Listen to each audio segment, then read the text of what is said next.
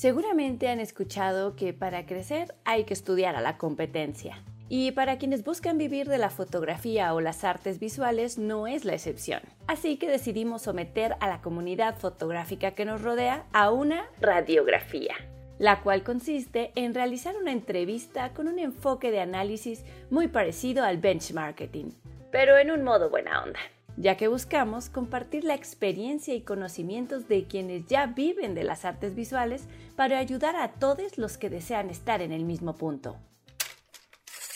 Estás en La Forja, un espacio donde hablamos de lo que no se ve de la fotografía. Hola, bandito de La Forja. Hoy en Radiografías vamos a estar platicando con Macareno. Una disculpa por la calidad de audio de nuestro anfitrión. Su micro murió y estamos en busca de un amable patrocinador. Gracias por su comprensión. Fotógrafo, especialista en mascotas, o por lo menos la parte que yo conozco es especialista en mascotas, y trabaja para algunas revistas como GQ, hace retratos y bueno, cuéntanos, Macareno, de manera rápida y breve, ¿quién eres? ¿Qué haces? Hola, hola Arturo. Primero, muchas gracias por la invitación. Es un honor estar acá, ¿no? Con usted. Y por otro lado, pues, ¿quién soy? Esa es pregunta complicada, ¿no? Que siempre, ¿quién soy? Definirte, ¿quién soy? Yo creo que, o sea, soy un fotógrafo que sigue experimentando y que está en busca de, de nuevas cosas, ¿no? Como bien dices, una, una de las partes que, a las que me dedico es a, a las mascotas y he tenido la oportunidad de trabajar para pues, marcas importantes y haciendo sesiones, pues la verdad, muy divertidas y que jamás me imaginé que iba a terminar haciendo ¿no? Fotografías Con, con mascotas. Entonces, también hago foto editorial y, y, algo de arquitectura y algunas otras por ahí de forma autoral, pero si lo fuerte ahorita estamos en mascotas. Muy bien, justo te digo, es lo que yo conozco de ti. Y aquí viene la pregunta que para mí es la más importante en este momento. Si tú tienes la posibilidad de ayudar a un colega, dándole retroalimentación, eh, compartiéndole un contacto, ¿lo harías o no lo harías? Claro, sí. Eso. Sí, sí, sí. Por supuesto, yo creo que a lo mejor es muy romántico, pero yo me guío mucho por las vibras. Siento que si tú andas por ahí como con envidia o no, este conocimiento es mío, ay, si le presento a este cliente me va a robar, eh, siento que no fluyes. O sea, incluso te puedes cerrar oportunidades en otro lado. Tú no sabes dónde esa persona a la que le permitiste llegar a un, a un contacto pues puede estar en un, punto, en un punto en el cual te puede jalar, ¿no? O sea, realmente yo sí creo mucho en que, en que lo que tú vibras hacia afuera se te regresa. Entonces, también qué hueva, ¿no? O sea, estar así de, hoy no, me va a robar, güey, pues si es talentoso, bienvenido y adelante. Un día va a estar en algún punto y lo va a agradecer. Y si no, creo yo que hay muchas oportunidades allá afuera y que si tú te enfocas en, en ser bueno en lo que haces, solito llega. Muy bien.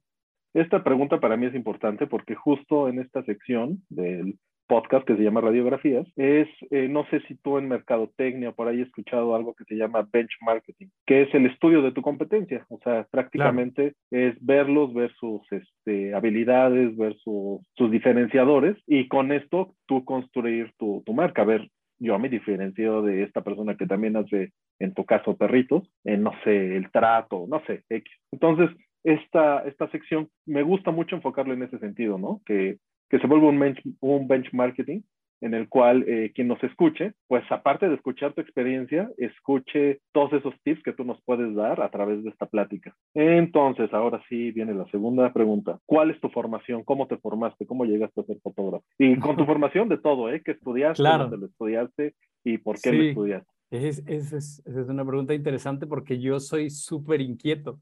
O sea, realmente mi, yo empecé estudiando en el Unitec eh, arquitectura, ¿no? Entonces, eh, después de tres años y medio más o menos de carrera, me sentí que me faltaba algo, que necesitaba explorar en otro, en otro lugar y lo que hice fue cambiarme de carrera y empezar a estudiar diseño y comunicación visual, ¿no? A la vez, eh, me pasó lo mismo. O sea, realmente después de un tiempo de estar estudiando la carrera, sentía que tenía que moverme, ¿no?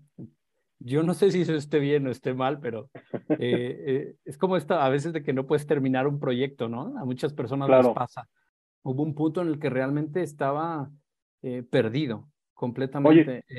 dime. Pero esto de diseño y comunicación visual también lo estudiaste en la Unitec o así es. ¿Es Unitec? Sí. Sí, Unitec. Ah. Así es. Sí, sí, sí.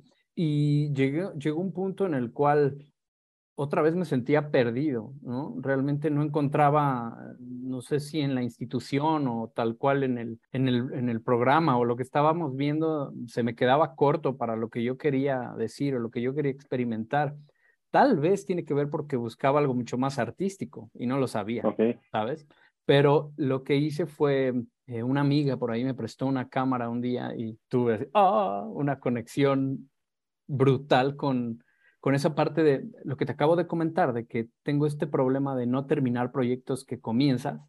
Me sucedió que cuando yo tomé una cámara, la idea que traía dentro de la mente la tenía de forma inmediata. Claro. Era la forma en la que yo, por ejemplo, me gusta dibujar y pintar y hacer este tipo de cosas, siempre se quedan a la mitad. ¿no? Pero acá después de una contemplación, después de pensar, de, idealizar algo, tomar un clic, la tenía, por lo menos en un punto ya mucho más cercano, porque luego ya vas a editar y todo, ¿no? Pero ahí fue cuando dije, wow, ¿qué pasa aquí? Entonces yo creo que la fotografía llegó a mí también de, de forma un poco catártica, ¿no? Claro, claro. Me gusta esta parte porque digo, de pronto vemos la biografía de muchos otros fotógrafos y siempre te cuentan esta génesis de su carrera, de no, yo cuando tenía ocho años, mi papá en un viaje a Nueva York me regaló una cámara y ya de ahí, ¿no? Y digo, la verdad es que en mi caso también pasó lo mismo. Yo empecé la fotografía creo que hasta los 24 o 25 años. Y antes de eso eh, estudiaba dibujo y pintura y un poco lo que cuentas de, de, híjole, es que no terminaba los cuadros. En mi caso se volvió como, me volví muy bueno haciendo retratos a lápiz porque no tenía que involucrar el color y eso me ayudaba. Me ayudaba en el tiempo, ¿no? Que decía, en vez de meterme un retrato de 24 horas metiéndole color, pues ya era un retrato de 12 horas porque solo era blanco y negro. Y pues digo, está bien. Claro, claro, y es muy interesante lo que, que comentemos eso porque justo eh, la gente puede pensar que, que este trabajo es lineal, ¿no? Como lo comentabas, dices, ay, pues estudias tal. No, realmente a veces nos encontramos aquí dando consejos, no porque nosotros lo hayamos hecho así, ¿no? Ahorita se los compartimos porque ya nos tropezamos, porque realmente ya hicimos tontería y media, hicimos lo que no se debía de hacer y encontramos este camino que hoy sí se los podemos limpiar a los demás, ¿no?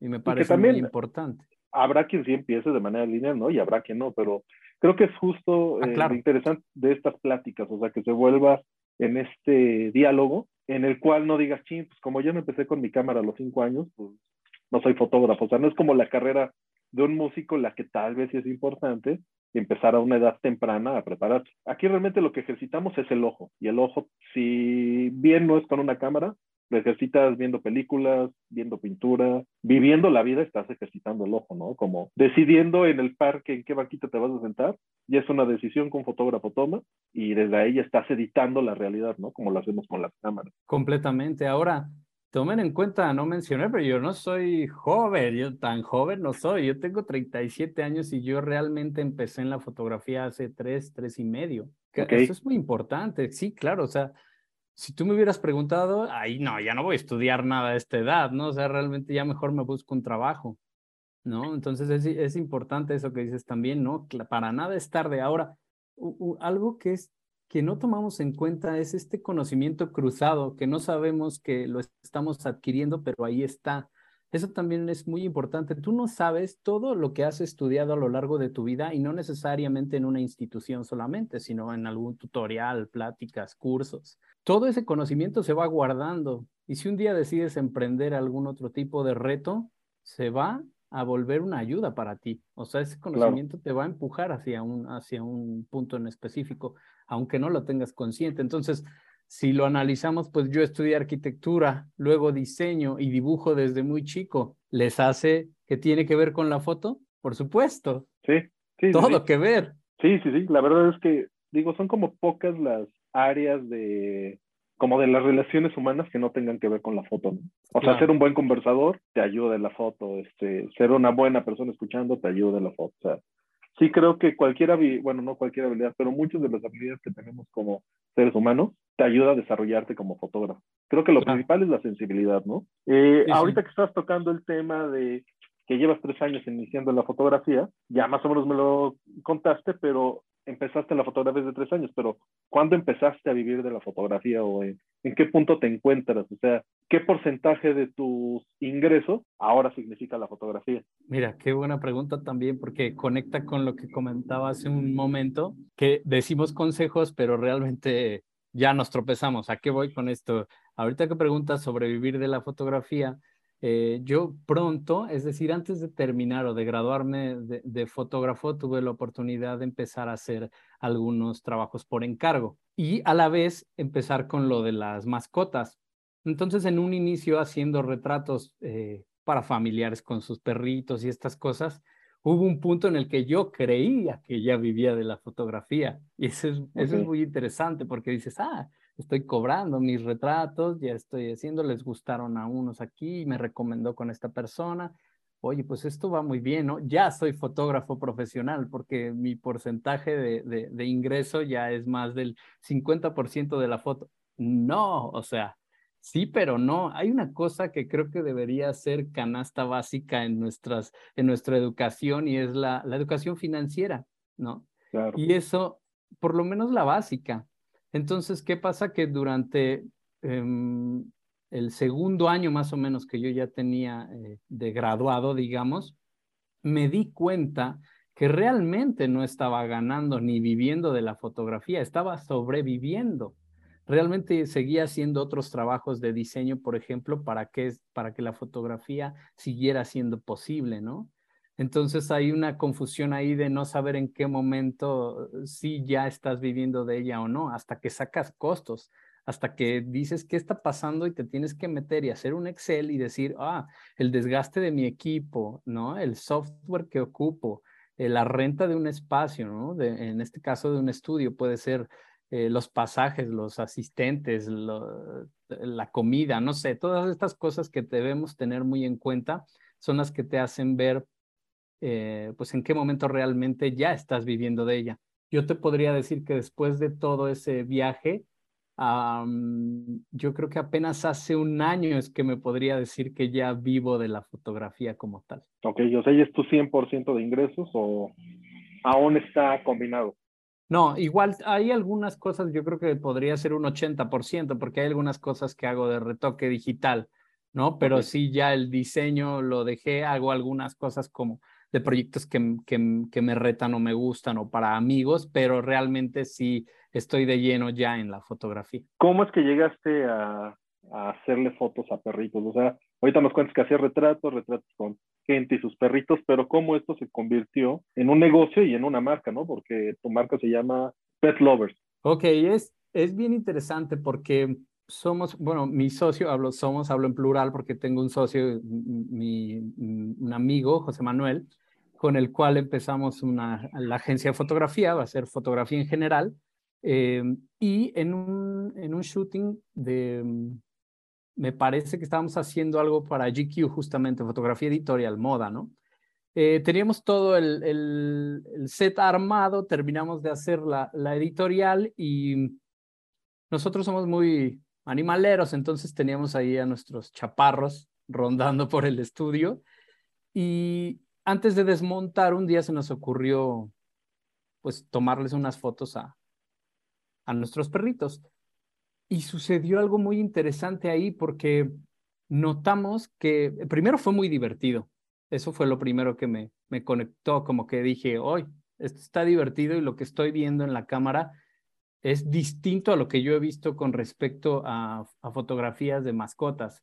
¿A qué voy? Con el cierto uso de ópticas, más bien con, ciertas, con ciertos lentes, con cierta óptica, te permitía una interacción distinta con el perro y eso hacía que las expresiones fueran una locura, como algo de lo que estás mostrando, este, que después me imagino que vas a subir ahí a tus redes, ¿no?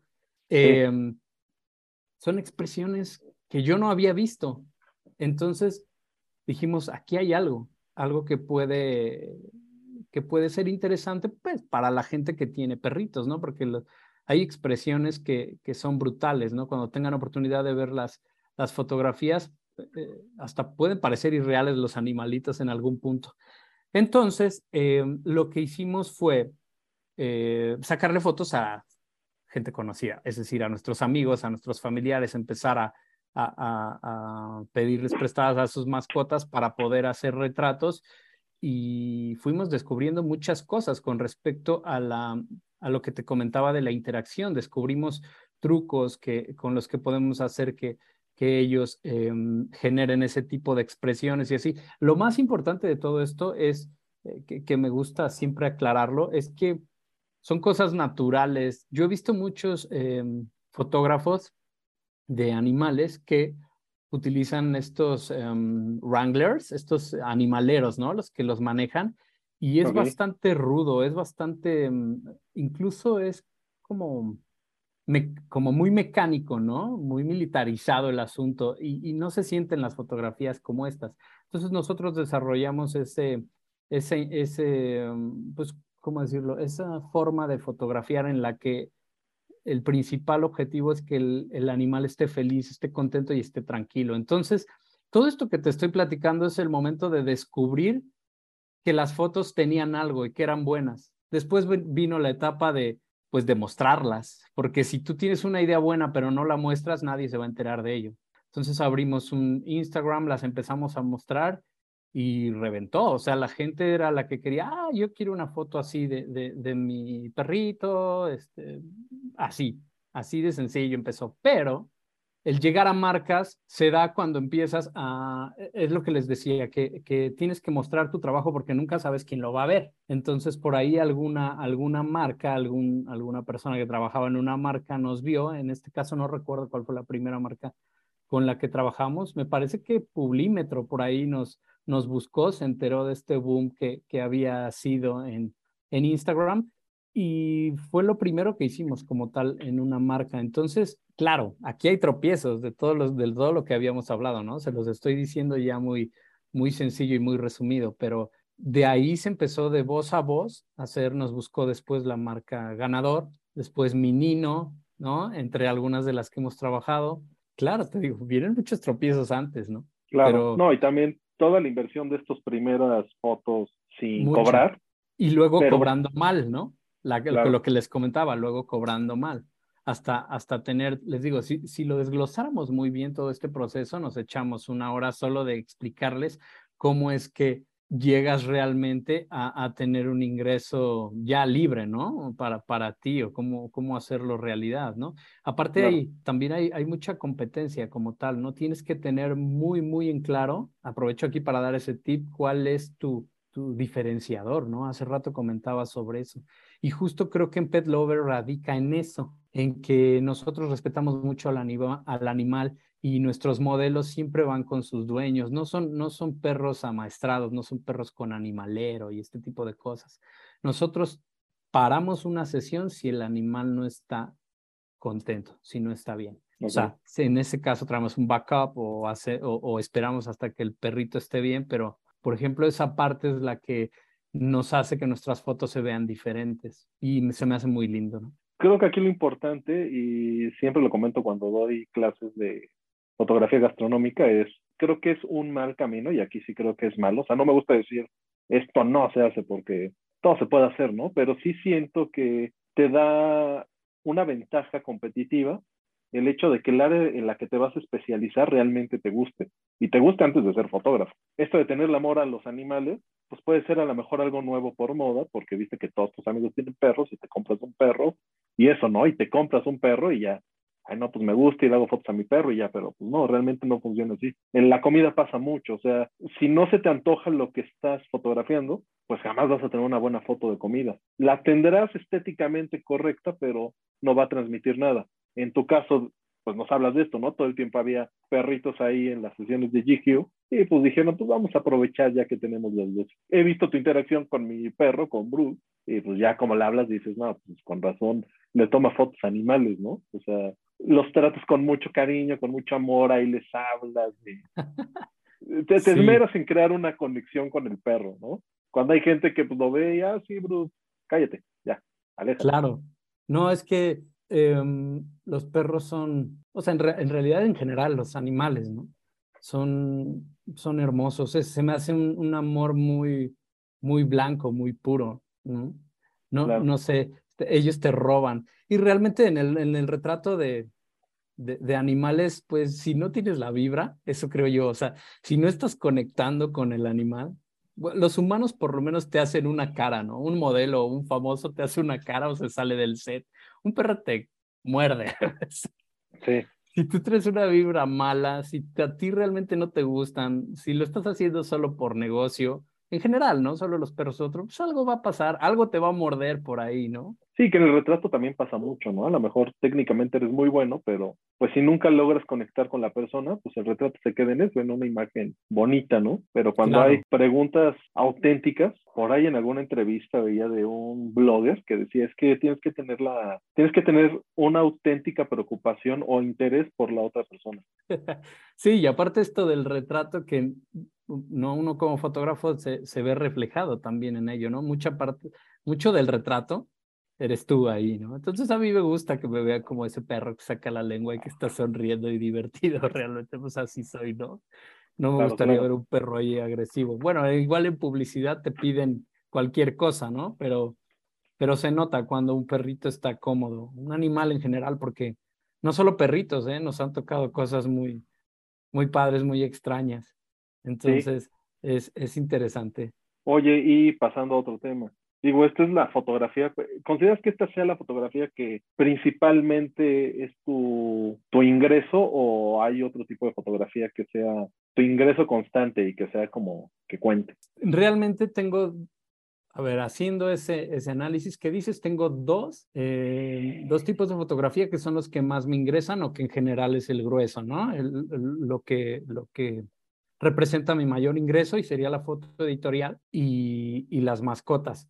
Ahora, en prioridad, sí, las mascotas es lo que más, la publicidad de mascotas es lo que más me deja. Realmente es un, es un rubro que está en crecimiento desde hace mucho tiempo y afortunadamente he logrado entrar ahí y sí, esos serían esos dos. Ahora hablemos del lado B de Macareno. ¿Qué tipo de foto te gusta hacer? Ándale, ahí es muy, el lado B de Macareno es, sí es muy, muy lado B, muy lado B, muy al otro lado, ¿no? Eh, como te comentaba al inicio, es un poco que soy un fotógrafo que está en constante búsqueda, soy muy cambiante. Lo que más me gusta hacer es el retrato, eso es un hecho. Pero la exploración a través del retrato me, ha hecho eh, entender que no siempre el retrato es como lo pensamos. Es decir, para mí toda fotografía es un, autorretrato, por ejemplo, ¿no? Entonces, a partir de ello, eh, me gusta jugar mucho con, con, con el sujeto, que a veces pueden ser autorretratos, a veces son otras personas a las que tomo, pero me gusta mucho jugar con este retrato que no es tan directo. Es, es, una, es una parte que, que, disfruto muchísimo, ¿no? Digo, ya en el editorial son otro tipo de retratos los que, los que pueden ver que hago, pero sí en lo personal, en, en, esta búsqueda personal, mis retratos sí son un poquito más, no sé, no sé ni qué palabra utilizar, lo dejaré a ustedes, que los vean y, y ustedes decidan cómo es mi retrato. Ok, ¿y esto qué tanto lo haces? O sea, este ejercicio de estos retratos que ahorita estoy mostrando, es ¿qué tan constante es en tu vida? O sea... No tanto como quisiera, porque, y esto también me gustaría platicarlo, porque yo creo que le puede eh, aportar a, a, los que van comenzando o, a los que quieren eh, probar otros caminos, ¿no? Lo hago muy poco, pero me gustaría hacerlo mucho más porque creo que esto conecta mucho con mi parte autoral y, y a veces em, nos dejamos llevar porque, bueno, hay que comer, ¿no? Hay que trabajar y, bueno, hay trabajo aquí y vamos a hacer todo esto y de repente olvidas un poco tus pasiones, pero yo lo que he notado es que necesitamos ese equilibrio, ¿no? En, en todo, en general en la vida. Entonces, eh, claro que amo hacer este, toda la fotografía, pero hay una que siempre tenemos una pasión más fuerte, es la que, la que te hace levantarte a las 4 de la mañana para hacer una foto. Esa, esa realmente creo que no hay que olvidarla. Entonces, sí, mi consejo es que no lo dejen. Eso, ese consejo va para mí también, ¿eh? porque este tipo de retratos los tengo que explotar mucho más. Estoy en ello, pero sí es lo que más me gusta hacer. Justo y otro de, otra de las cosas que siempre les digo a mis alumnos es, muy pocas veces vives de la fotografía que te apasiona hacer, ¿no? O sea, como que, y creo que aquí tienes que ser como muy flexible en el sentido de, el mercado te va a decir, tus clientes te van a decir qué tipo de foto se puede comercializar más fácilmente de ti. Y en muchos casos es, es, la foto que tú no ves como tan elaborada, ¿no? O sea, que dices, güey, me sale en corto, o sea, la verdad es que lo hago muy rápido. En esta que le meto mi corazón y todo mi intelecto y todo mi, mis armas técnicas, mis armas este, eh, intelectuales, eh, todo, que le echo todos los kilos, chance no sea tu foto más comercial, pero es para otro mercado, ¿no? Entonces, como que realmente empieza uno a darse cuenta, o bueno, no sé, no sé si a ti te pasa, que la foto que más fácil se te da hacer, de la que obviamente conoces esa área, es la que te da de comer. Claro, y, y qué fuerte lo que comentas, porque puede ser que incluso al obtener esa valoración de un cliente, ¿no? O de, de esta parte comercial, te hace pensar que la otra no vale. Porque no te la compran, porque no te piden algo así, ¿no? Normalmente en el mundo editorial, por ejemplo, intentas proponer algo para un retrato, algo mucho más locochón o fuera de lo, de lo, de lo estandarizado y te dicen alto, no, ¿no? Por, porque no se ve guapo el modelo o porque esto no vende tal la marca o se despega de la filosofía. Y entiendo, al final es un negocio, pero entonces empiezas a construir esta idea de que, ok, esto es lo que vale. Esto otro, pues creo que mejor, mejor el otro lunes, mejor la próxima semana. Y yo creo que es importante saber que no va por ahí, porque es lo que nos mantiene aparte. Es lo mismo que lo que comentamos con los perritos. Yo hasta que me atreví a mostrarlos, a abrir un Instagram, y es que encontró, encontré a la gente que sí lo valora. Hay que entender que sí hay mercado ahí afuera, pero si no nos atrevemos a sacarlo y a mostrarlo, nunca va a llegar. Claro, son públicos distintos, pero lo hay. Solamente tienes que mostrarlo. Y, y creo que también, o sea, no debemos de confundir el, lo que haces para tener ingresos y lo que haces para alimentar tu alma, ¿no? Y yo siento que lo que te alimenta el alma, digo, no, no es que sea un acto eh, negativo, pues chance a lo mejor no está bien que lo vendas, ¿no? Porque ya al ponerle un precio, ya le estás quitando ese valor autoral, le estás quitando ese valor de creador, ¿no? Sí. Digo, ahora sí, sí, sí, Claro. Igual y por qué no vendo tanta obra, por eso sí lo veo. Sí, realmente hay allá afuera gente que te lo va a pedir, ¿no? O sea, hay gente que, que puede llegar a ver tu trabajo autoral y ella misma te dice, wow, me gusta lo que estás haciendo, eh, vendes tus piezas. Em, en este caso, no lo veo mal, pero es un tema, es un tema bien extenso porque, porque también, por ejemplo, la gente que hace más ese tipo de fotografía, pues si no la vende, no come. Y va a tener, o sea, va, a tener que buscar en escenarios que a lo mejor no son los ideales. Yo tengo la fortuna de poder vivir ¿no? de, de la fotografía para poder hacer lo que me llena el alma, que también es fotografía. Pero si no, hay gente que a lo mejor no tiene eso. O sea, yo conozco colegas fotógrafos que, que tienen que estar trabajando en una oficina y, y, se vuelven fotógrafos después de las nueve de la noche. Oye, ya para cerrar, Macareno. Dime. ¿Qué tanto de la carrera profesional de un fotógrafo tiene que ver más con el RP que con el talento? Uf, uf. Vamos a ponerlo, no, no generalicemos, en tu vida, en tu trabajo comercial, ¿qué cantidad de, qué porcentaje del éxito de Macarena como fotógrafo tiene que ver más por las relaciones públicas que ha hecho que por el talento que tiene? Digo, yo sé que es duro porque uno dice, güey, soy súper. De qué dura pregunta. De hecho, qué dura pregunta, porque puedes incluso parecer fanfarrón si dices, no, nada de RP, ¿no? Es, es mi foto la que está cambiando al mundo y por eso vivo de ella y me llaman. Es, es complicado. Yo creo que en todos los ámbitos, eh, e, en general, el RP es una gran, gran parte de eh, hablar de un porcentaje.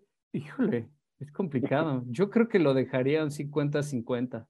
Sí, porque, por, por no saber realmente, te digo, no quiero sonar fanfarrón, ¿no? O sea, realmente, ¿quién te puede decir que, que, tu trabajo es bueno o no? Es complicado, ¿no? Es otro tema interesante, porque ¿quién te va a decir la marca o porque vendiste mucho? Mm, no sé si eso tenga que ver con que sea muy bueno tu trabajo, a lo mejor solo es correcto y está bien dirigido, pero qué es bueno y qué es malo, yo creo que ahí hay otro tema, ¿no? Entonces yo para, bien diplomático, para no entrar en problemas que la gente decida. 50, 50 y 50. Y les recomiendas justo a, a todos los nuevos fotógrafos, artistas visuales, eh, creadores de contenido, que sí pongan un ojo en el RP y otro ojo en la pasión, ¿no? Completamente. Es que también eh, puedes ser el genio en lo que sea que hagas, pero si no te relacionas, o sea, y, no es que finjas, ¿eh? no es que estés buscando ahí meterte en, lugares en los que, es que tengo que, tengo que vender, entonces voy aquí a ser hipócrita, ¿no? Y por acá, o sea, no tanto, realmente no es tan así, sino sal, sal de donde estás, conoce gente, rodéate de la gente a la que, a la que te interesa o al medio al que te interesa entrar, ¿no? Ofrece, incluso asiste. Una de las cosas que, que a mí se me hace en fotógrafos, eh, hablando de fotógrafos, asiste, asiste a alguien que ya tiene mucha experiencia. Eso te va a ayudar muchísimo a ver también cómo interactúa con un cliente, ¿no? Claro. realmente a veces tu, tu RP no es que estés yendo a, a, comer con todos o a meterte a un club caro, porque no es tan así también. RP lo estás haciendo también con, con, el cliente con el que estás este, tomando unas fotos y si tú quedas bien, si tú haces bien tu trabajo, te sabes comunicar, entiendes, etcétera, en general, te va a recomendar. Y eso también es RP. O sea, realmente sí, es, es primordial. O sea, si no, nadie te va a conocer. Tienes que, tienes que relacionarte también y contar, contar lo que haces, contarlo, habla de lo que haces. Muy bien, Macareno. Pues muchas gracias por tu tiempo. Eh, ya después te invitaremos a más este, actividades acá en La Forja. Y pues nada, ¿qué último consejo le quieres dar a la banda de La Forja? ¿Qué último consejo que le puedo dar? que se atrevan. En que marketing. Pensando en que alguien lo va a escuchar buscando información para decir, es más, alguien que quiere empezar a hacer fotos de perritos o de mascotas en general, ¿no? Te está escuchando porque dice, este güey ya hace lo que yo quiero hacer. ¿Qué le recomiendas a esa persona? Que no hayas dicho ya. Es que que se atreva. O sea, ese es el más importante. Que se atreva. Porque la idea, si no la, si no la materializas, no, es el primer paso, es el más importante, que se atreva. O sea, si quieren hacer fotografía de mascotas, los que me estén escuchando, aviéntense, o sea, mascotas hay muchas, y en la calle también hay muchas. Pueden encontrar otro lenguaje y, eh, o sea, hay, hay mercados que también no están eh, muy explotados y la idea es que ustedes ni siquiera lo saben. Si no se atreven y lo sacan, las marcas no van a, no van a saber que existen. Pónganse a sacar fotografías, exploren, vean, compárenlas. Eso también es muy importante. Ah, e, eso, eso es bueno en un, en un sentido. Ver la competencia, quiénes son los fotógrafos, cuáles son las fotos de mascotas que te gustan y por qué, analízalas. Con base en ello es que se avienten, que hagan sus fotografías, que busquen darle un estilo. Es decir, con solo empezar a hacerlo, me parece que ya, ya es, es el paso más importante, porque en todo, en general, que se avienten. El consejo es que se avienten y que empiecen ya. Lo demás se va dando solo. Muy bien. Pues muchas gracias, Macareno. gracias a ti, Arturo. Mucho éxito y nos vemos pronto. Órale. Bye. Bye. Gracias por quedarse hasta el final. Por favor, cuéntenos qué les pareció esta nueva sección y qué más les gustaría saber sobre su competencia. Envíennos sus preguntas por DM a nuestra cuenta de Instagram arroba-laforja-bajo. Este episodio fue producido por Estudio La Bodega, dirigido por Arturo Limón y editado por su servidora Connie Hurtado. Hasta la próxima.